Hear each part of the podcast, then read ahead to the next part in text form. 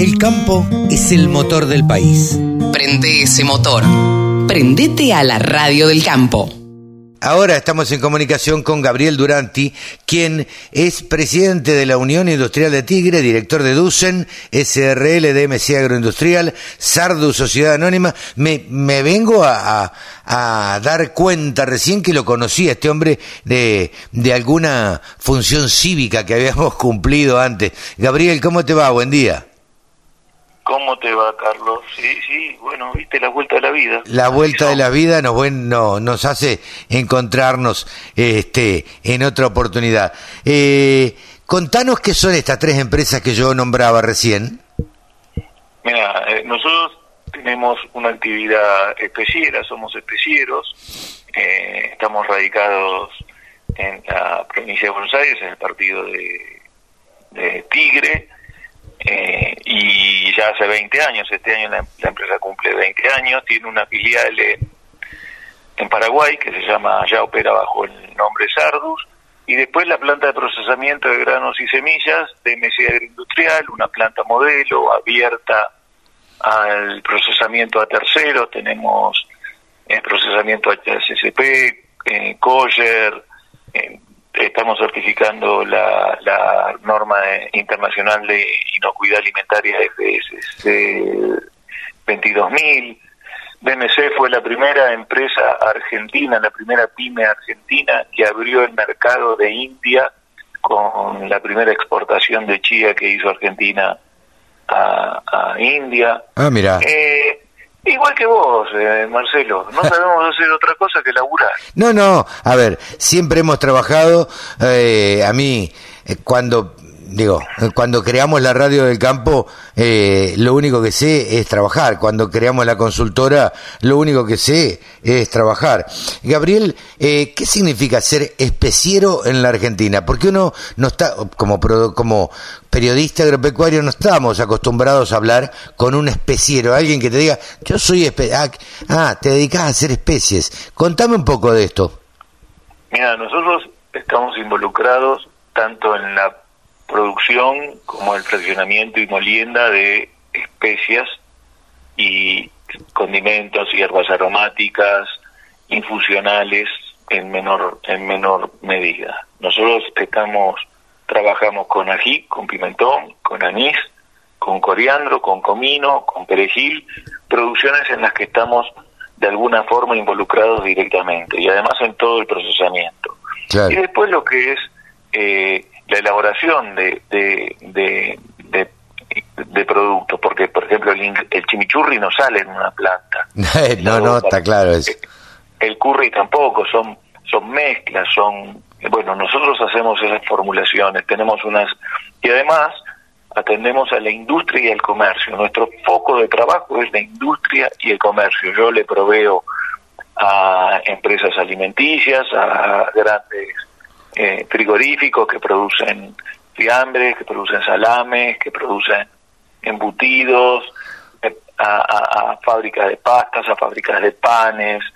Eh, y después tenemos una línea eh, nueva, que es la línea gourmet, que es una línea para góndola, una, góndola para, una línea para retail, una línea muy, muy elaborada, cuidando mucho los detalles, para que el consumidor que Hoy el mercado de las especias a nivel mundial y a nivel argentina sobre todo, está creciendo mucho porque hay toda una tendencia de ir hacia lo natural, hacia la comida sin sal.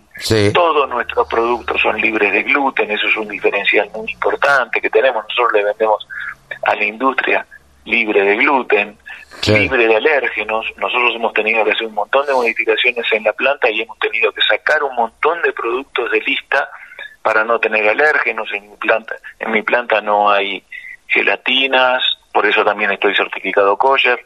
No hay gelatinas, no hay no hay eh, maní, no hay fruta seca, no hay nada que pueda generar eh, alergia.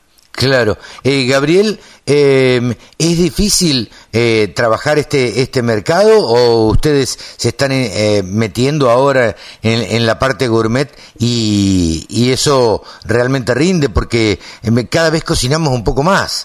Cada vez, digo, a partir de la pandemia yo noto que cocinamos todos en la Argentina un poco más. Por lo tanto, tuvimos que aprender un poco de carne, un poco de condimentos, un poco, un poco de todo lo que tiene que ver con la cocina, ¿no?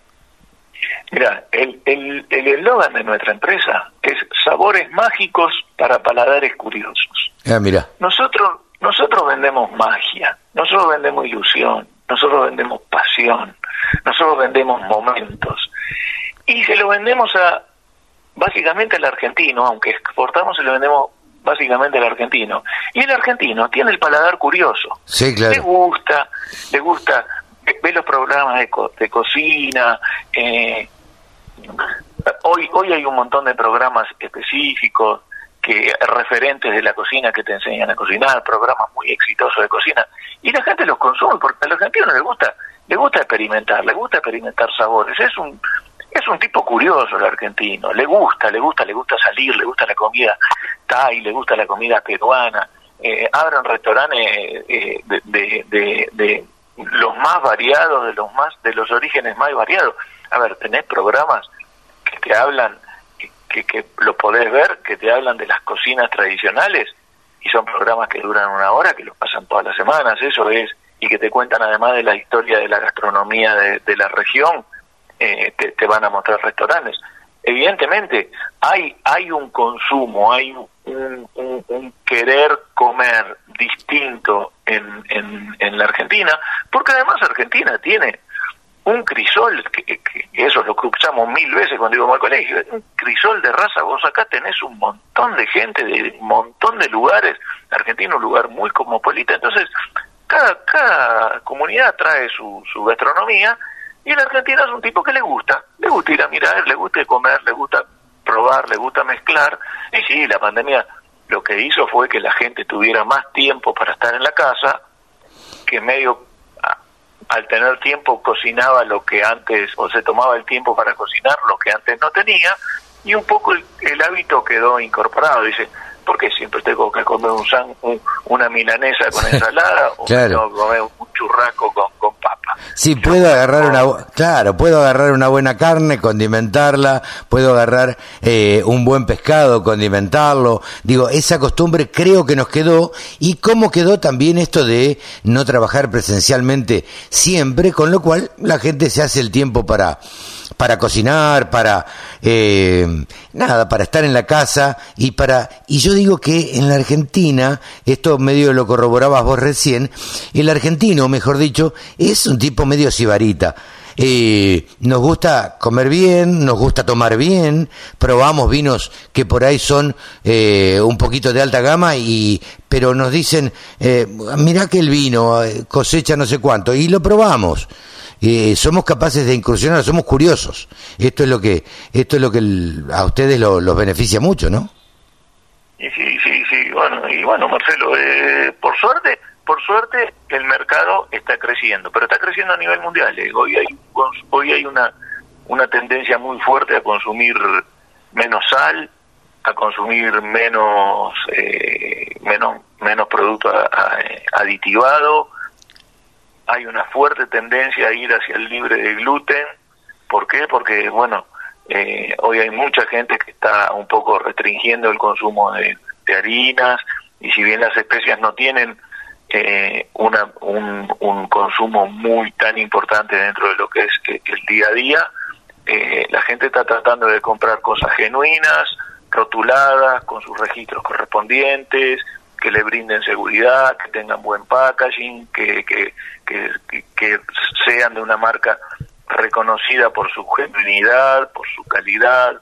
Y bueno, nosotros estamos ahí.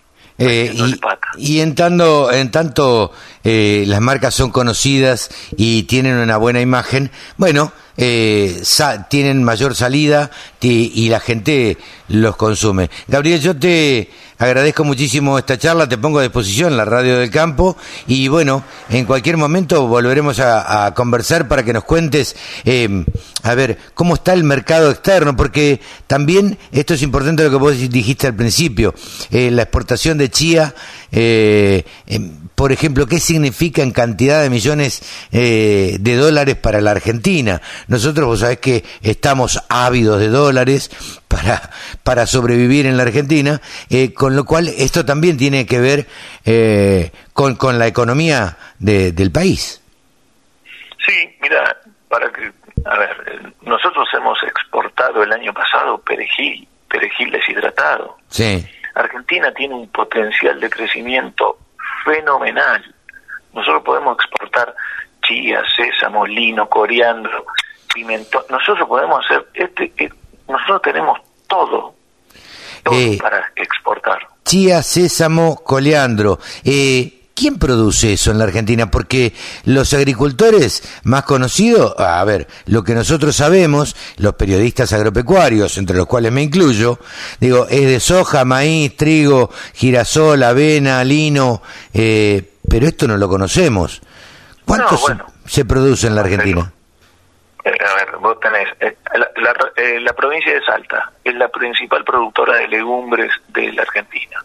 Tenés poroto blanco, alubia, payar, después tenés el poroto negro, poroto colorado, tape, atsuki, pimentón, comino, anís, todo eso se produce en el norte argentino, chía, sésamo, se produce en, la Argentina.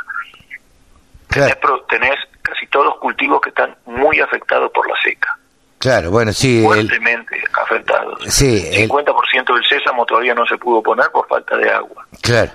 Sí, sí, bueno, este año la, la seca representó eh, eh, pérdidas importantes para, para la Argentina o, produjo pérdidas importantes para la Argentina. Eh, quiero que sigamos charlando, Gabriel, en otro momento y nos cuentes un poquito más de estos cultivos alternativos, podríamos decir, porque no son demasiado comunes.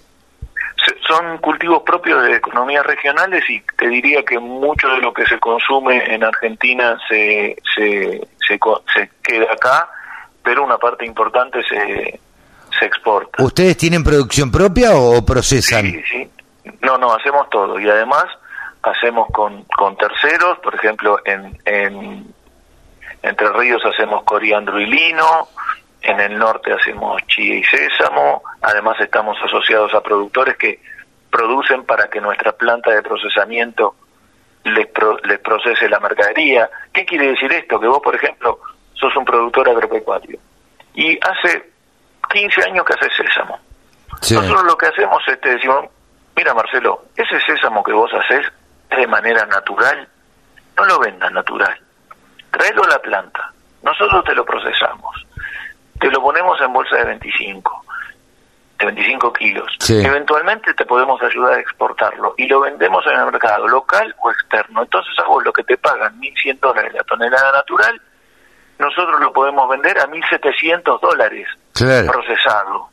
Vos restás la caída y resulta que por ahí, por, por tonelada, te ganás 200, 300, 400 dólares más. Sí, Damos trabajo, queda queda el trabajo en la provincia de Salta o en la provincia de Entre Ríos, donde, donde estemos produciendo, generamos valor al agricultor, al productor eso le sirve porque mejora su perfil de, de, ingresos, a nosotros nos sirve porque tenemos procesamiento y además tenemos producto para vender. Entonces esa, esa colaboración, esa, ese, ese trabajo que estamos haciendo en conjunto ya hace 10 años en Salta y 20 años con las especias, es lo que nos permitió posicionarnos y es lo que nos permitió abrir oficinas en el exterior y exportar. Claro. Hay que trabajar junto a los productores. Productores e industria, productor agropecuario e industria tienen que trabajar juntos y nosotros estamos para eso.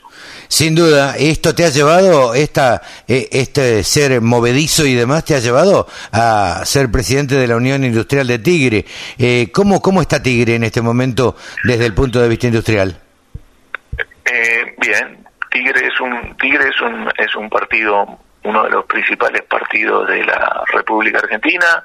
Eh, tiene una industria muy fuerte, eh, están ahí acereras muy importantes, productores de, caño, de, laminados muy importantes, están las principales automotrices del país, eh, tenés industria metalmecánica, tenés industria química, industria de plásticos, industrias alimenticias. Tigre es un partido muy importante. Eh, hemos hemos padecido lo que padecieron los demás, una, una pandemia complicada. Sin embargo, debo decir, eh, debo, hacer, debo hacer un ejercicio de honestidad. La, la, el municipio nos ha ayudado mucho porque nos ha ayudado mucho a la hora de trabajar, eh, teníamos inspecciones permanentes de, de, los funcionarios de, la municipalidad, no con ánimo de, de, interrumpir las tareas, sino de que las tareas no se interrumpan, ayudándonos a hacer protocolos, ayudándonos a trabajar. Eh, hemos podido trabajar en Tigre, se ha podido trabajar, y nosotros desde la dirigencia empresaria estamos trabajando mucho para que la institución crezca, para generar beneficios para los socios y, en definitiva estamos la, Unión Industrial de Tigre es parte del municipio, nosotros estamos integrados al municipio, estamos haciendo mucha tarea de responsabilidad social empresaria, hemos hemos estado presentes en comedores en merenderos con, con por Reyes, ahora vamos a estar con el tema de los útiles, estamos trabajando con los bomberos, hemos hecho trabajos con, con los hospitales, estamos muy involucrados, el industrial tigrense es, es una persona que está muy comprometida con su terruño, que es su proximidad, es su territorio próximo. Gabriel, muchísimas gracias por este diálogo con la Radio del Campo. No, gracias a vos, Marcelo, como siempre espero que estemos todos bien trabajando y lo que lo que necesitas me llamas. Pero cómo no, con mucho gusto. Gabriel Duranti, presidente de la Unión Industrial de Tigre, además de productor agropecuario, es industrial y procesa todo tipo de eh, productos relacionados con el campo que no son tan comunes, que son especies. Las especies a nosotros nos gustan a todos. Bueno, eh, hemos charlado con Gabriel Duranti. 24 horas. Los 7 días de la semana. Toda la información que te interesa. Toda la música que te acompaña.